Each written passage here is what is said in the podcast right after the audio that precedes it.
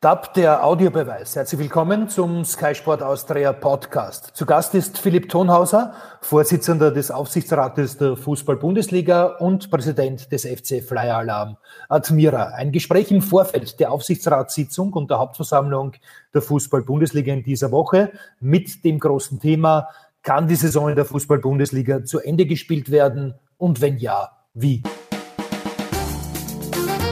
Der Audiobeweis Sky Sport Austria Podcast, Folge 70.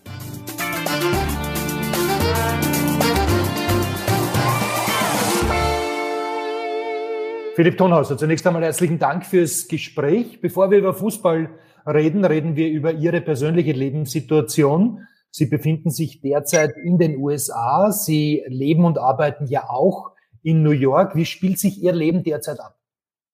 Also es spielt sich äh, äh, wahrscheinlich ähnlich ab wie bei vielen anderen Österreichern oder vielen anderen Menschen auf der ganzen Welt. Äh, hallo von meiner Seite auch als, als New York in dem Fall gerade. Ähm, ich bin hier in meinem Homeoffice äh, etwas außerhalb von New York City äh, und äh, habe mein, meine Quarantäne, habe also sämtliche Videokonferenzen hier genauso laufen wie alle anderen äh, alles gesund und äh, ich glaube, unterscheidet sich die Situation nicht wesentlich von denjenigen, die in Österreich gerade sind. Für all jene, die es nicht wissen, können Sie kurz erklären, Sie haben ein Unternehmen in den USA. Also ich bin für ein Unternehmen tätig in der Chemiebranche äh, und äh, bin sozusagen seit äh, äh Anfang des Jahres bei einer Funktion, in einer leitenden Funktion äh, tätig. Äh, ist allerdings eine weltweite Tätigkeit, dadurch auch natürlich sehr europalastig und äh, deswegen sehr viel Connex und äh, derzeit halt keine Reisetätigkeit, aber sehr viel Connex nach Europa auch. Gut, eigentlich wären Sie aber derzeit in Österreich gewesen. Wann werden Sie wieder zurückkommen in die Heimat? Also es wäre ein, ein Pendeln vorgesehen gewesen äh, und das war ja auch in den ersten Monaten so bis äh, zum Lockdown. Äh, ich glaube, derzeit wäre ich gerade in Österreich planmäßig. Äh, ich denke mal, dass das wahrscheinlich noch einige Wochen so geht und ich hoffe aber, dass im Sommer spätestens im Juni vielleicht sogar schon äh, die Reisetätigkeit wieder ganz normal aufgenommen werden Manche meinen ja auch, sie seien jetzt derzeit nicht unbedingt der ideale Aufsichtsratschef der Fußball-Bundesliga, weil sie eben nicht in Österreich sind. Weshalb ist das aus Ihrer Sicht ganz und gar nicht so, nehme ich an? Also ich kann dem, ich kann dem wirklich nicht äh, äh viel abgewinnen. Also äh, wenn, wenn derjenige, der das behauptet, äh, derjenige ist, den ich glaube, der es ist, äh, der hat mich nie angerufen oder nie versucht zu erreichen. Ähm, ja, glauben Sie denn, dass es ist? ich kann mir gut vorstellen, äh, äh, dass das äh, aus, aus, aus dem Westen Wiens kommt. Äh, jedenfalls unabhängig davon, das ist jetzt eine, eine reine Vermutung, aber Scherz beiseite. Äh, es, ist, es ist Faktum so, dass ich äh, über Videokonferenz sehr, sehr gut erreichbar bin, sehr, sehr viel Geschäft erledigt, äh, auch mit Österreich-Bezug wir haben regelmäßig unsere Taskforce-Sitzungen äh, mit, mit dem Kollegen Bruckner, Kretschmer, Fichtbauer, äh, Gruber, die Bundesliga-Vorstände ständig am äh, Tele Telefon. Ich habe auch mit Mitarbeitern der Bundesliga jetzt am Wochenende telefoniert. Äh, also die Kommunikation funktioniert eigentlich sehr gut, weil es genauso funktioniert wie bei allen anderen auch momentan, nämlich äh, über Videokonferenz. Und da ist der Standort ja nicht egal, da brauche ich ein Handy und, äh, und ein Telefon. Wie viel Arbeitszeit müssen Sie derzeit aufwenden für Ihren Nebenjob als Aufsichtsrat der Bundesliga und als Admira-Präsident? Also es ist sicherlich äh, dadurch, dass, ähm, dass, dass der, der Fußballclub selbst jetzt sozusagen auf Stillstand ist, äh, verwende ich großteils dieser Zeit, die mir da frei wird, äh, um in der Bundesliga mitzuarbeiten, mitzuhelfen. Ähm, Wobei man nicht vergessen darf, die Arbeit besteht vor allem daran, äh, darin, die, die, die Vorstände zu stärken und zu unterstützen. Also wir haben ja äh, in der Bundesliga eine Organisation, wo die beiden Vorstände äh, an der vordersten Front stehen und auch an der Öffentlichkeit auftreten sollen. Äh, und ich versuche sie zu unterstützen nach besten Möglichkeiten. Ähm, aber es ist sicherlich, wenn ich schätzen müsste, ein, ein guter Halbtagsjob momentan, zumindest. Ja, vor zwei Wochen haben sieben von zwölf Clubs der Tipico Bundesliga den Antrag gestellt, den Aufsichtsrat zu erweitern um drei Mitglieder. Dann kam es gar nicht zu dieser Abstimmung aus statuarischen Gründen. War das nicht auch ein deutliches Zeichen des Misstrauens Ihnen gegenüber? Also ich habe es einmal als Zeichen interpretiert, ähm, dass in einer Krise Kommunikation noch wichtiger ist und vielleicht die die, die, die geschriebene Distanz oder die, die Abwesenheit aus Österreich meinerseits empfunden wurde als, als, äh, als Distanz auch in der Führung. Das ist bei weitem nicht so. Ich gebe schon recht, ja, es ist äh, eine herausfordernde Zeit in der Kommunikation, aber das betrifft uns alle und das ist ganz egal, wo man ist. Äh, ich habe mit, mit einigen Clubs Kontakt gehabt, auch nach diesem Antrag. Ich glaube, das sehen viele heute schon wieder anders. Es war vielleicht ein Hilfeschrei nach mehr Kommunikation, den haben wir aufgenommen. Äh, und ich glaube, dass es auch mit der Gründung der Taskforce, wo ja Rapid und Austria eingebunden ist, äh, eine sehr gute Lösung ist, dass wir nämlich zielgerichtet arbeiten. Und darum geht es ja. Es geht ja nicht darum, dass man den Aufsichtsrat aus politischen Gründen erweitert oder um sich selber rein zu reklamieren. Es geht darum, dass man, ähm, dass man zielgerichtet arbeitet und in, einem, in einer herausfordernden Zeit Lösungen ausarbeitet für den österreichischen Fußball. Äh, befürchten Sie in der Hauptversammlung am kommenden Donnerstag einen ähnlichen, einen gleichlautenden Antrag? Nein, absolut nicht. Nein. Äh, ich glaube, wie gesagt, die, die Vernunft ist ja, ist ja zum Glück im Vordergrund und jeder will ja das Gleiche. Wir wollen den, den österreichischen Fußball und vor allem den österreichischen Profifußball ähm, retten beziehungsweise ins richtige Licht rücken, ähm, die richtigen Maßnahmen setzen, die richtigen Konzepte durchbringen. Äh, und wenn man mal ähm, Interessen vor die Positionen stellt, äh, da sieht man sehr schnell, dass die Interessen gleichgeschaltet sind und dass das System dann gut funktioniert. Es sollten, von, es sollten Vertreter von Austria und von Rapid in den Aufsichtsrat kommen. Wie beurteilen Sie demzufolge diese neue Allianz der beiden Wiener Großclubs? Ähm, ich glaube, das ist jetzt gar nicht einmal eine Frage groß oder klein. Ich glaube, dass alle Clubs derzeit in der Bundesliga nach Information äh, suchen und nach Austausch suchen. Ähm, und natürlich betrifft, je größer der Club ist, umso größer auch die, die möglichen finanziellen äh, Folgen eines Nichtbetriebs. Und insofern ist es total legitim. Und äh, ich glaube, dass wir dieser Taskforce, die wir jetzt kurzfristig informell ins Leben gerufen haben, diese Probleme besprochen werden. Ähm, wir werden es der Hauptversammlung noch einmal vorstellen, das Konzept, damit alle wissen, worum es geht. Und die Kunst ist jetzt gut zu kommunizieren und äh, alle einzubinden. Ich glaube nicht, dass das jetzt der Austria oder spezifisch ist, das Problem. Ich habe deshalb Großclubs gesagt, weil Sie ja gemeint haben, Sie sehen sich in erster Linie auch als Vertreter der kleinen Clubs. Also, wenn man genau liest, was ich gesagt habe, ich bin von denen gewählt worden äh, und sehe mich daher natürlich auch äh, als, als einer, der diese Stimme erhebt für die kleinen Clubs.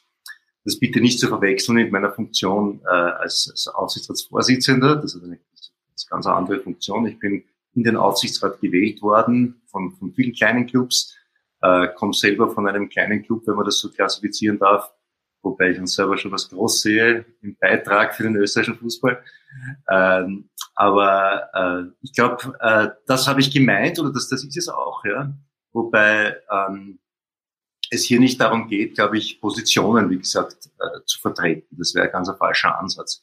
Ich bin von denen gewählt worden und möchte das Interesse kleinen Clubs im Konzert äh, der Gesamtliga äh, betonen äh, und auch, auch darauf hinweisen. Es glaube immer ganz wichtig, jeder hat so seine Funktion und seine Rolle.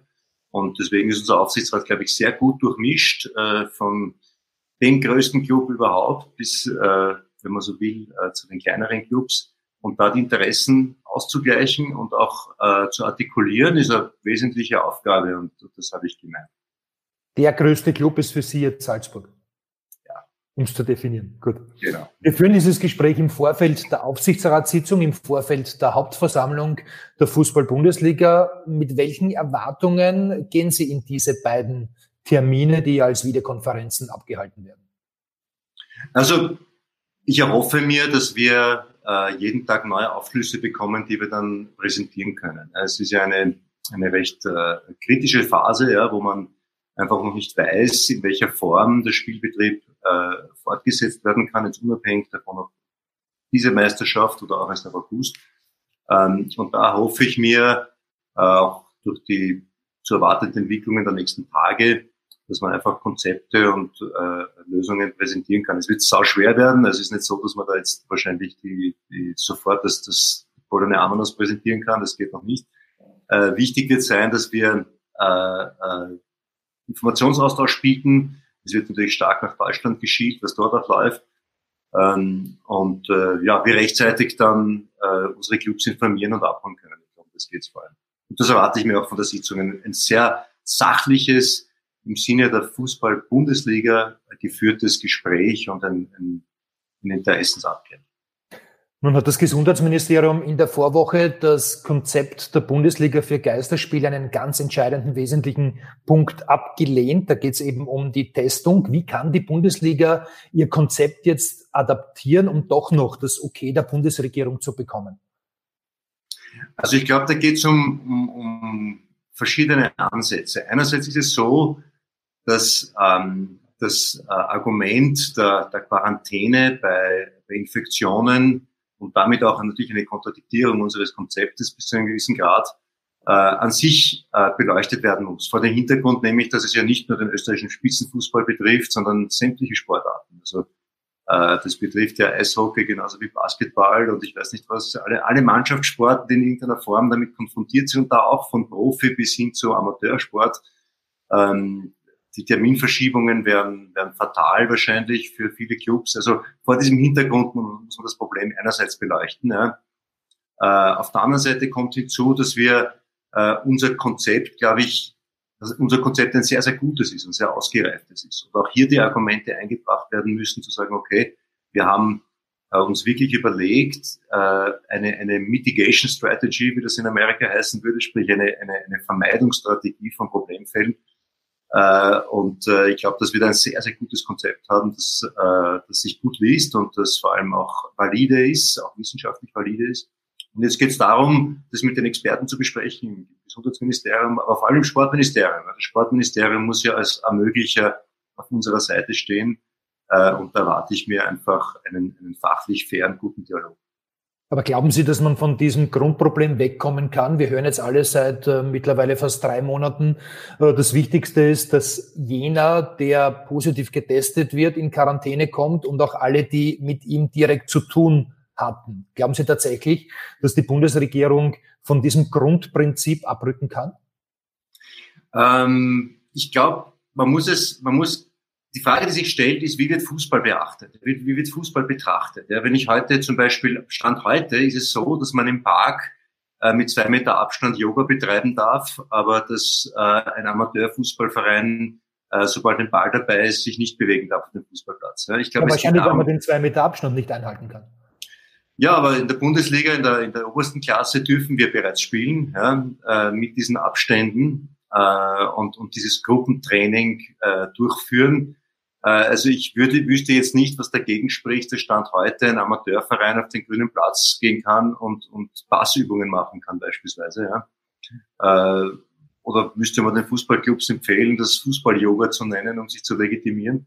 Also ich glaube, wir ringen da nach, einer, nach einem, bis zu einem gewissen Grad nach einer auf Gleichberechtigung ja, und der richtigen Evaluierung und Einschätzung, wie und das ist keine Frage, die ich beantworten kann. Ich bin kein Virologe, ich bin zwar äh, mikrobiologisch ausgebildet und chemisch, habe da vielleicht ein gewisses Verständnis für die verschiedenen wissenschaftlichen Herangehensweisen. Aber im Endeffekt wird es darauf herauskommen, äh, zu evaluieren, wie gefährlich ist Fußball tatsächlich in der Infektionsgefahr, beziehungsweise wie, wie konzeptionell richtig ist das, ist das, was wir vorgeschlagen haben. Gut, man muss wahrscheinlich grundsätzlich unterscheiden zwischen Profisport und Amateursport. Der Profisport sollte als äh, Wirtschaftsunternehmen, als Wirtschaftszweig eben gesehen werden. Ähm, sehen Sie es da ähnlich, dass man sagt, okay, die Baumärkte, die durften ja auch nicht deshalb aufsperren, weil dort äh, die Ansteckungsgefahr ziemlich gering ist und dass deshalb der Fußball oder der Spitzensport, der Profisport im Allgemeinen auch so behandelt werden muss wie jedes Unternehmen? Eine ganz schwierige medizinische Frage im Endeffekt. Ja. Also ich glaube, es, es hat sich, ich weiß nicht, ob es diese Studien gibt, ob man sich einmal Mühen machen kann, wie ist denn das ähm, Exposure Scenario, und so würde es dann wissenschaftlich heißen, wie ist denn das Ansteckungsszenario tatsächlich, äh, wenn man unter freiem Himmel Fußball spielt? Ähm, äh, das sind, das sind, glaube ich, die Fragen, um die es hier geht und das Gesundheitsministerium auch beleuchten wird müssen. Ähm, aber noch einmal, ich glaube, dass wir, und da ich jetzt nur für den Profifußball, weil das ist jetzt in dem Fall meine Aufgabe. Äh, ich glaube, dass unser Konzept an sich äh, eine Risikominimierung darstellt, die verträglich ist und die äh, es möglich machen muss, aus der Quarantänediskussion rauszukommen. Aber das Risiko bleibt, sollte ein Spieler infiziert werden, das Risiko bleibt für die Bundesliga, dass dann die gesamte Saison abgebrochen werden muss. Wenn man jetzt wirklich zu spielen beginnt, kann man dann dieses Risiko aus wirtschaftlicher Sicht überhaupt eingehen? Nein, also das kann man sicherlich nicht. Also wenn das wirklich so sein sollte, ähm, dass, äh, eine, ein, dass, dass die, der Umstand bestehen bleibt, bei einem Infektionsfall sofort abbrechen zu müssen oder eine Mannschaft und vor allem auch die Gegenmannschaft in Quarantäne zu schicken, dann ist 14 Tage Quarantäne, dann muss man der Mannschaft entsprechend wieder Vorbereitung bieten, dass sie, in, dass sie auf, auf Leistungsniveau kommt. Äh, also das ist ein Szenario, wenn das die Vorgabe ist, ist das, ist das de facto nicht möglich. Ja? Aber da geht es mir jetzt gar nicht so sehr darum, ob fertig spielen oder nicht. Das hat ja für die, das wird sich ab August nicht ändern. Ja? Also da muss ja auch da ein bisschen weiterdenken und sagen, ähm, dieses Konzept muss ja in irgendeiner Form auch äh, für die kommende Saison gelten oder überhaupt für die, für die, die kommenden Jahre womöglich im schlimmsten Fall. Ja? Also ich glaube, da, da geht es darum, jetzt über den Tellerrand hinauszuschauen und nicht kurzfristig nur versuchen, einen Quickfix zu machen, sondern äh, dieses, äh, diese, diese Verordnung so einzuordnen, dass sie den Profifußball ermöglicht. Und darum soll es, glaube ich, nach dem Sportministerium gehen, als Ermöglicher für den, für den Fußball und für den Profifußball einzutreten. Bleiben wir vielleicht noch kurz bei dieser Saison.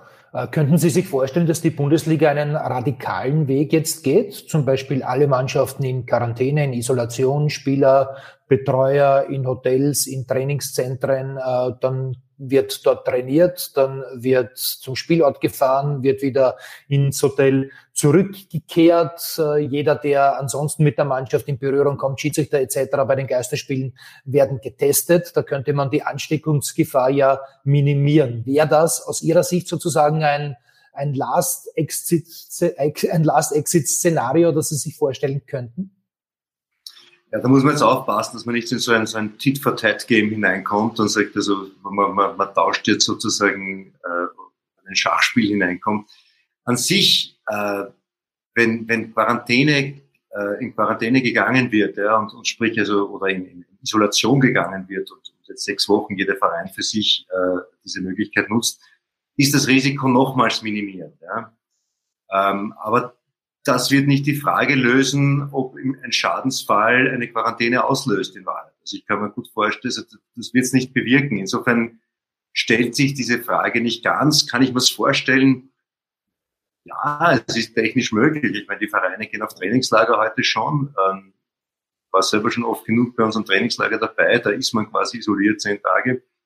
Ähm, das ist, das ist möglich. Umsetzbar ist es. Es ist natürlich mit extremen Kosten verbunden, aber es ist vorstellbar. Die Frage ist, ob es zum, äh, zum, zum möglichen, äh, zum erwünschten Ergebnis kommt, nämlich dass äh, Fußball erlaubt wird, äh, auch ohne 14-tägige Quarantäne im Schadensfall.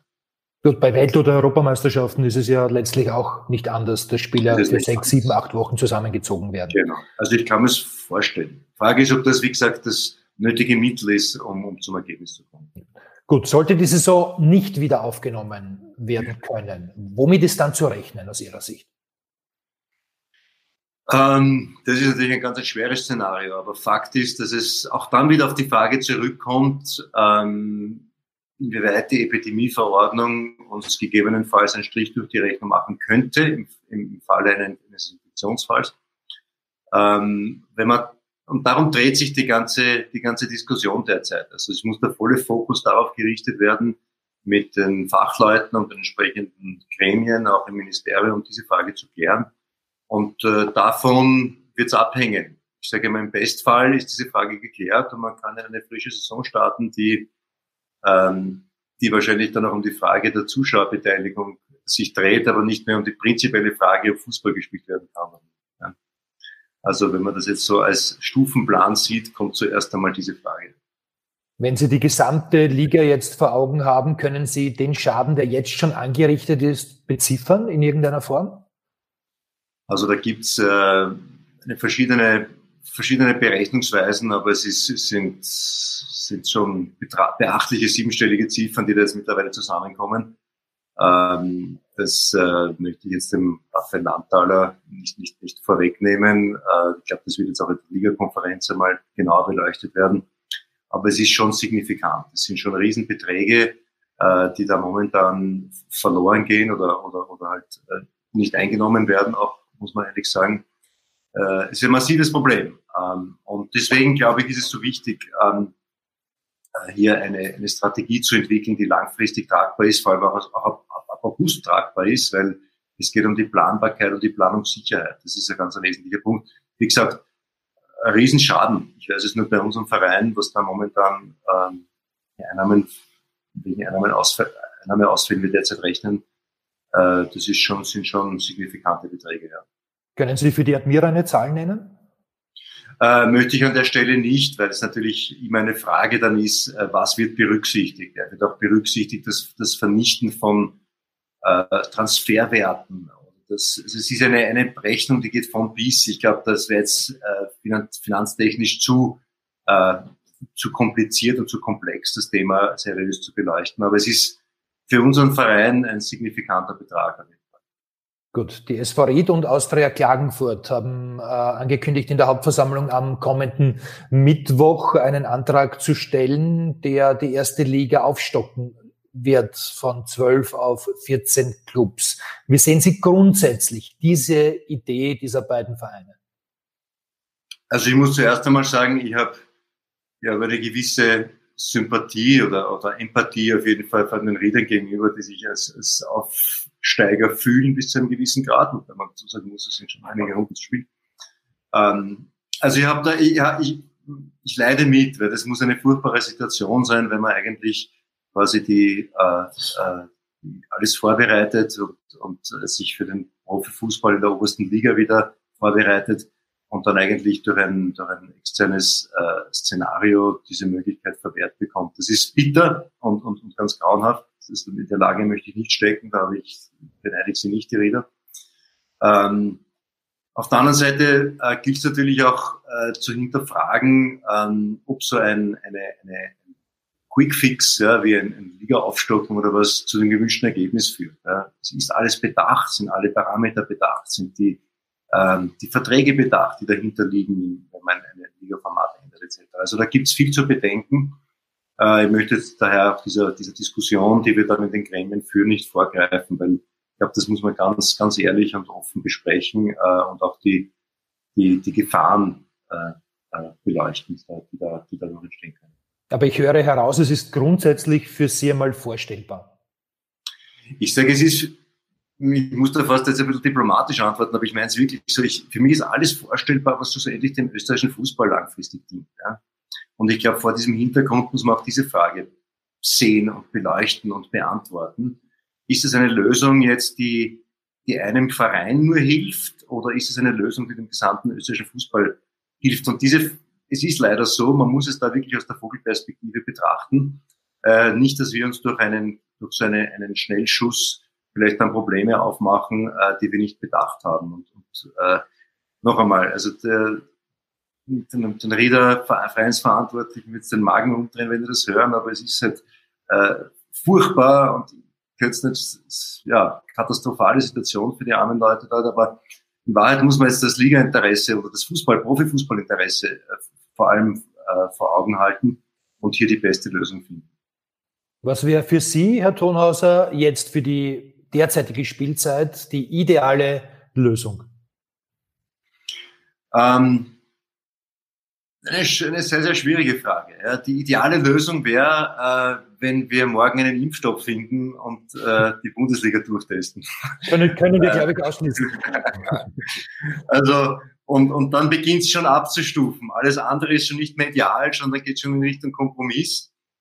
Ähm, aber ich sage ideal, ideal, nämlich im Sinne der Langfristigkeit und der Vernunft, ist sicherlich eine, eine kluge äh, Strategie, in welcher Art und Weise äh, Fußballspiel möglich ist im Profibereich. Ideal wäre, wenn äh, im Gesundheitsministerium oder im Sportministerium ähm, ein gewisses äh, Entgegenkommen zu sehen ist, äh, den speziellen Fall Profifußball zu beleuchten vor dem Hintergrund des, des Epidemie, der Epidemieverordnung, die derzeit draußen ist, äh, und, und somit äh, Fußball zu ermöglichen, ganz generell. Das wäre für mich das Idealszenario oder sagen wir so Second-Best-Szenario, wenn der Impfstoff nicht da ist. Okay. Hat die Bundesliga in der Kommunikation mit der Bundesregierung alles richtig gemacht in der Corona-Krise? Ja, ich denke schon. Also, also alles richtig gemacht, das ist ein großes Wort natürlich, aber wir haben relativ rasch, äh, ich konnte also innerhalb von zwölf Stunden von, von hier aus äh, im Sportministerium einen Termin erwirken. Wir sind sehr, sehr offen und transparent an die, äh, an die Fragen sind wir rangegangen. Jeder bringt, und das ist das Schöne an der Taskforce jetzt auch, die wir haben, jeder bringt ganz intensiv seine Kontakte mit ein. Es geht vor allem darum, den, den Vorstand zu ermächtigen und die Möglichkeiten zu, zu zeigen und Termine zu ermöglichen. Ähm, jeder bringt sich da ein. Hätte man was besser machen können. Ich glaube, im Nachhinein weiß man das immer besser. Aber ich glaube schon, dass wir auf einem guten Weg sind und eine gute Kommunikationsbasis haben. Ich wünsche Ihnen alles Gute für die Aufsichtsratssitzung, für die Hauptversammlung am Donnerstag. Besten Dank fürs Gespräch, Philipp Donhauser. Und liebe Herzlichen Grüße Dank und schöne, schöne Grüße ans Sky Studio und die Kollegen. Dankeschön. Das war der Audiobeweis. Danke fürs Zuhören.